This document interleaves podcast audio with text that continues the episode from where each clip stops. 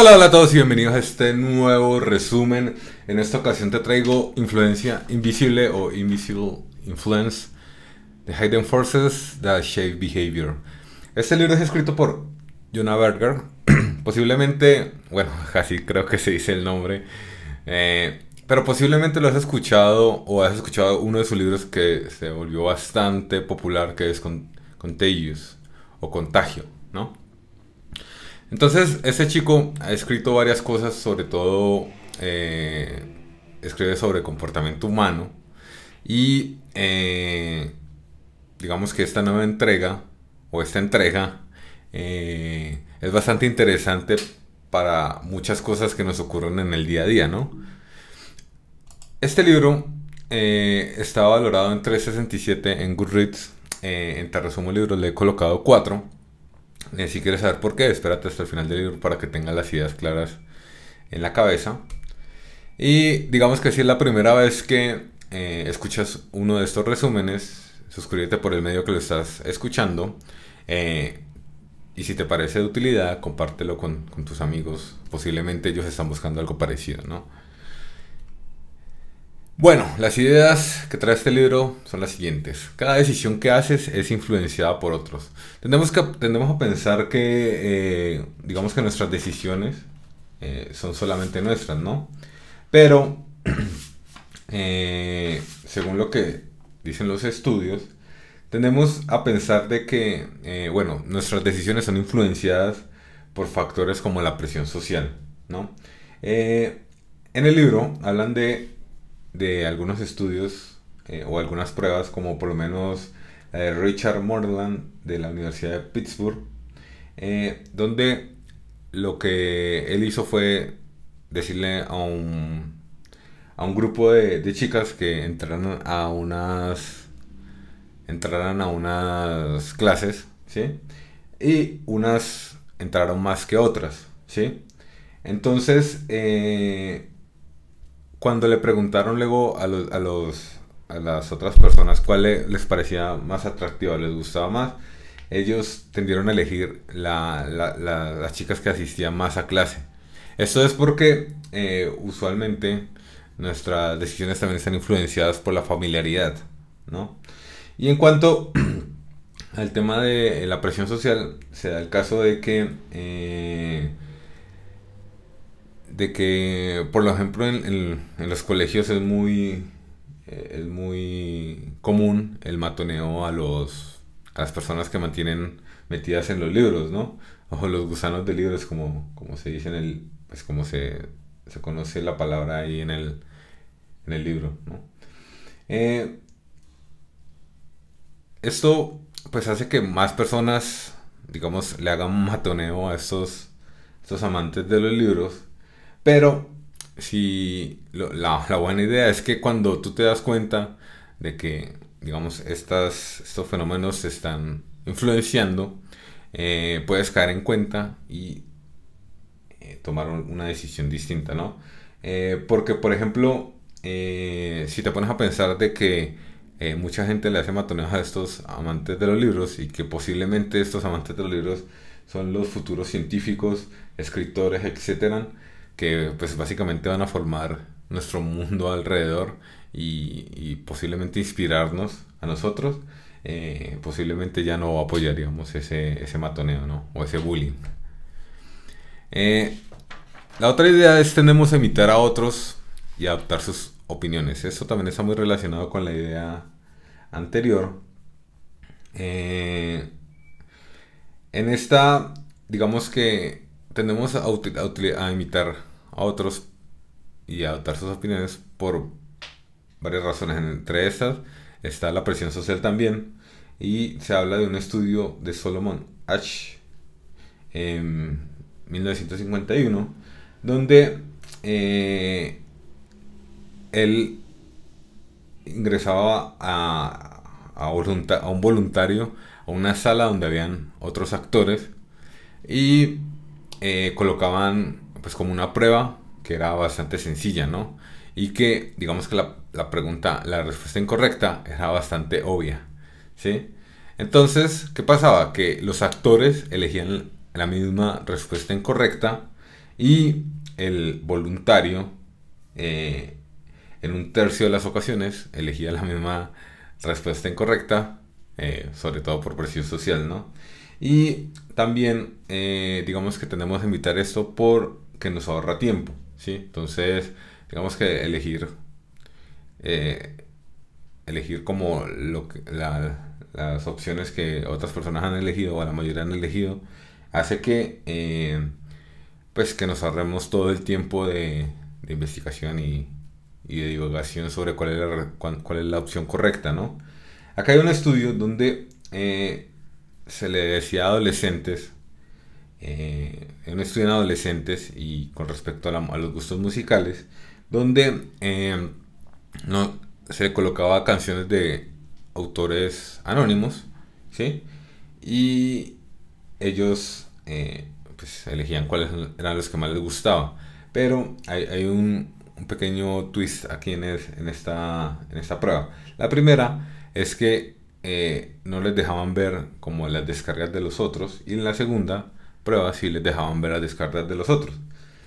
Eh, esos, digamos, esto ocasionó que cuando le dejaban ver las descargas de los otros se tendiera a, elegir esa, eh, elegir esas canciones en los primeros lugares, ¿no?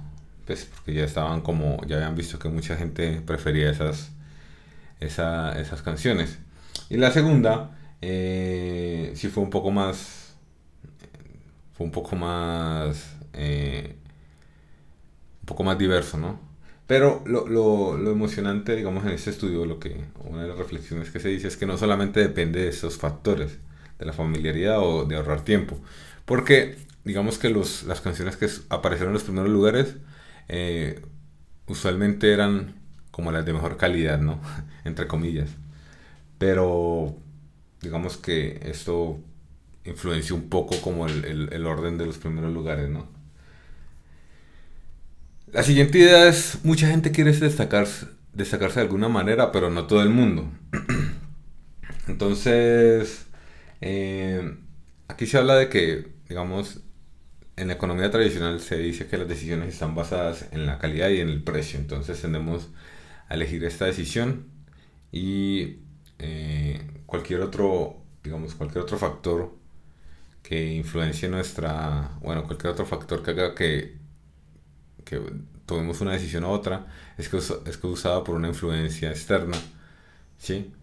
Eh, pero digamos que no en todos los, o, el autor dice que no en todos los casos, porque hay algo que se conoce como el snob effect, o el efecto snob, en el cual, eh, digamos que se busca, o algunas personas tienden a buscar lo contrario a la mayoría, ¿sí?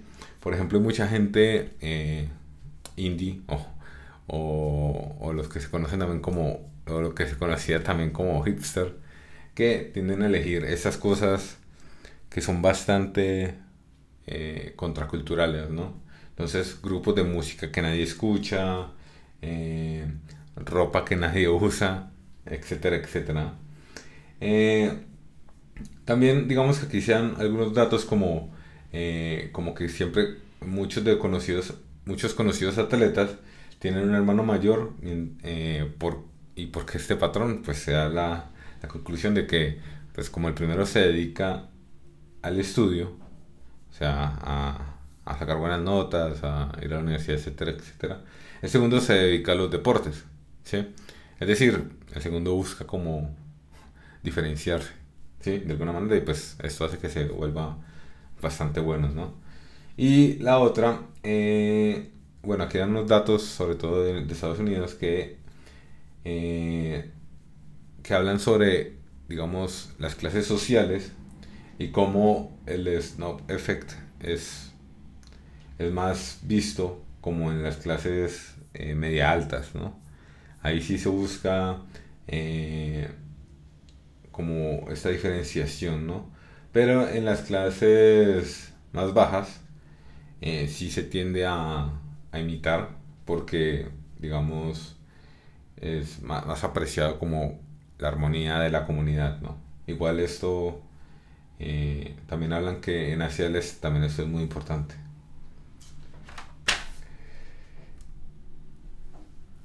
La siguiente idea es, eh, las personas trabajan duro o las personas eh, se esfuerzan mucho para mostrar lo que no son, ¿sí?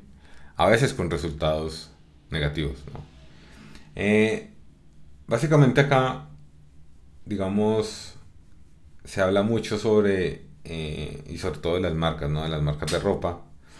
Mm, como por ejemplo, Abercrombie, digamos que uno de los ejemplos es Abercrombie and Fitch, el cual es una marca de ropa y sobre todo las marcas de ropa eh, tienden a, a, proyectarse como un estilo de como un estilo de vida, como la gente que lleva su marca eh, son de cierto tipo, son no sé deportistas, tienen estilo, son eh, son, no sé, inteligentes, eh, tienen, eh, son intelectuales, etcétera, etcétera. Pues usualmente, digamos que las personas asocian eh, esas cualidades a, las marcas y por eso tienden a comprar una marca a la otra. Pero ¿qué pasa? Ocurre casos de que en algunas ocasiones, bueno, ocurre, ocurre en ocasiones en que una persona gana fama y digamos que comparte valores distintos, ¿no? Eh, digamos, no tiene clase, sino que es una persona, pues digámoslo de alguna manera, que sin clase. sí. Entonces, eh, ocurre que estas personas que ganan fama y pues digamos que no comparten los valores, eh, visten esta ropa. Entonces, digamos que estas marcas lo que hacen, lo que hacen es eh, pues tratar de que ellos no usen su marca porque los están asociando, o las personas los están asociando con unos valores que ellos no quieren. ¿sí? Bueno, eh, resumiendo un poco unos ejemplos, eh, Abercrombie Fitch eh, le pagó a Mike Sorrentino, que era un, personaje que salía en, en un Jersey Shore o algo así, un reality, para que no vistiera su marca, porque porque reflejaba lo que ellos no son. Ellos son pues la comunidad que compra la marca Abercrombie Fitch. Eh, bueno, que si te has dado cuenta cuando entras como a sus tiendas, eh, digamos que son bastante elitistas y, pues buscan como eh, la belleza estética. Entonces, pues digamos que de alguna manera se, se estaba asociando de manera negativa su marca cuando se pues cuando ese chico la estaba usando, ¿no? La otra es eh, la de Burberry, que también es una marca súper popular en, sobre todo en Inglaterra, la cual eh, tiene como unos, un diseño, un patrón en el diseño que, se, que, que, hace diferenciar, pero eh, digamos que se comenta que ellos cambiaron ese patrón porque muchos hooligans estaban empezando a utilizarla entonces, o utilizar el patrón dentro de sus vestiduras, entonces eso hacía que la marca se asociara de manera negativa, ¿no? Entonces, eh, pues de esta manera se espera que, que, no se puedan asociar tan fácilmente, ¿no? Y la otra, eh, digamos, se habla de, de, que algunos afroamericanos, supongo que esto es en, Estados Unidos, eh, rinden menos en, en su estudio, ¿sí? Para ser diferenciados de los blancos o como no, no comportarse como blancos y digamos que esto es el resultado de esto es negativo porque eh, pues terminan dañando sus prospectos de carrera y sus, sus, prospectos de carrera en el camino ¿no? de tratar de diferenciarse de los blancos pues porque su rendimiento es bajo eh, van a obtener como peores oportunidades etcétera etcétera ¿no? O eso es lo que se, da a entender. La otra idea es la gente anhela familiaridad, la diferencia y el equilibrio de los dos. Esa idea también es bastante interesante.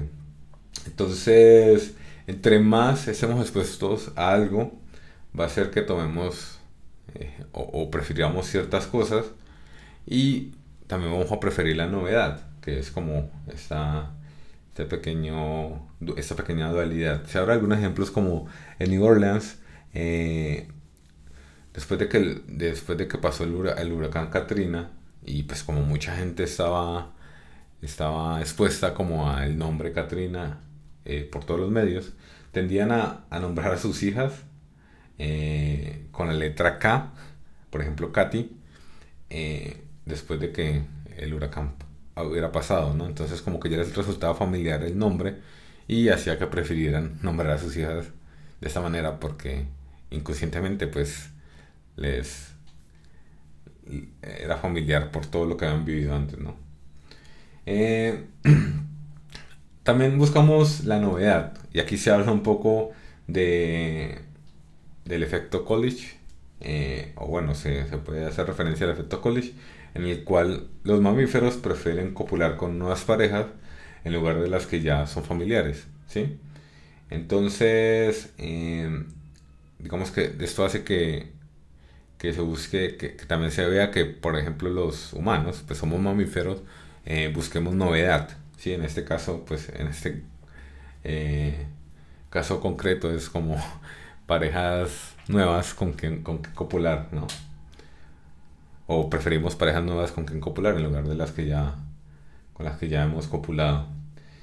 Eh, pero eso no, no, siempre sucede así, porque eh, antes de aventurarnos, o se dice que antes de aventurarnos a conseguir o, a probar algo novedoso, eh, estamos atentos, ¿no? Estamos atentos como a, a ver si eso nuevo no va en contra de lo familiar, o digamos, no puede, cuáles son digamos, las consecuencias de esto. Por ejemplo, eh, si yo estoy en un grupo que les gusta los carros, eh, no voy a preferir o no a manejar un tractor porque eso ya rompe con el esquema. A pesar de que el tractor es novedoso, eh, digamos que mis, grupos sociales y sobre todo mis valores se van a ver afectados por esta decisión. ¿no? Entonces se busca como equilibrar estas dos.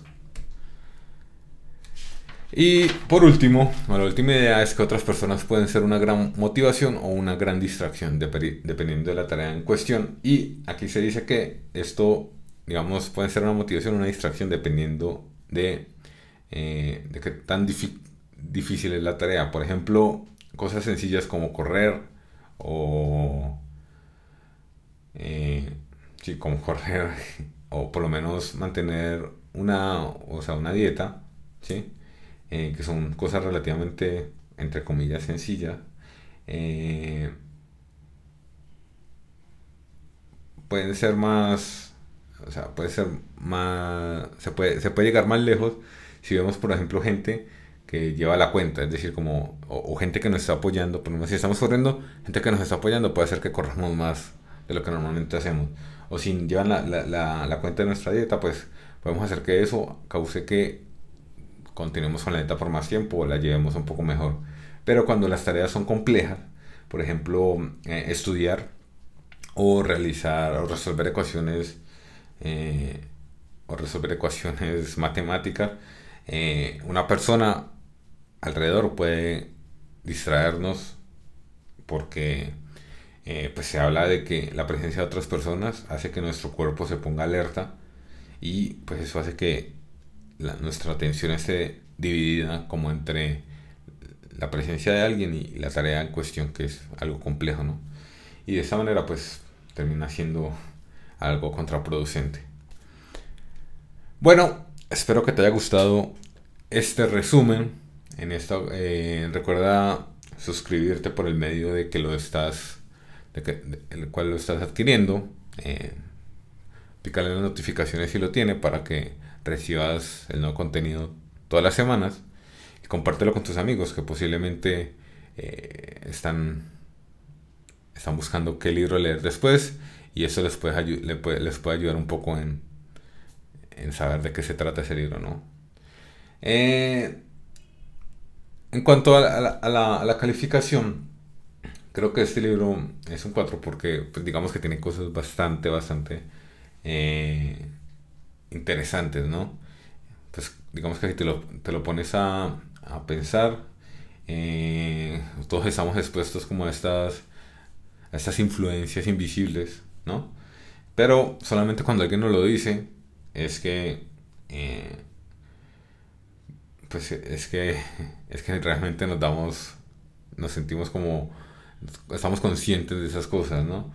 Eh, no, digamos que no creo que, se merezca más porque eh, a pesar de que sus ideas son bastante claras y organizadas, estas, estas ideas pues ya se ven también en otros libros, los cuales los hablan más a fondo, ¿no? Eh, entonces lo siento como si, lo siento como si él, hubiera como juntado todas estas ideas y las hubiera eh, colocado un poco más cortas, ¿no? Entonces, esta es la razón por la cual la califiqué como 4. Eh, igual mucho más que con Rit. Eh, entonces, espero que te haya gustado este resumen. No te olvides suscribirte para los, los siguientes. si tienes algún comentario, déjamelo por el medio que lo estés obteniendo. Eh, esto me ayuda mucho a mejorar el contenido para el siguiente y me encantaría que, que, lo escribieras para que pudiéramos tener esa conversación, ¿sí? Eh, sobre todo para los amantes de los libros. Eh, es emocionante hablar con ellos cuando un libro pues ha gustado, ¿no? Eso es todo y nos vemos en un próximo resumen. Chao, chao.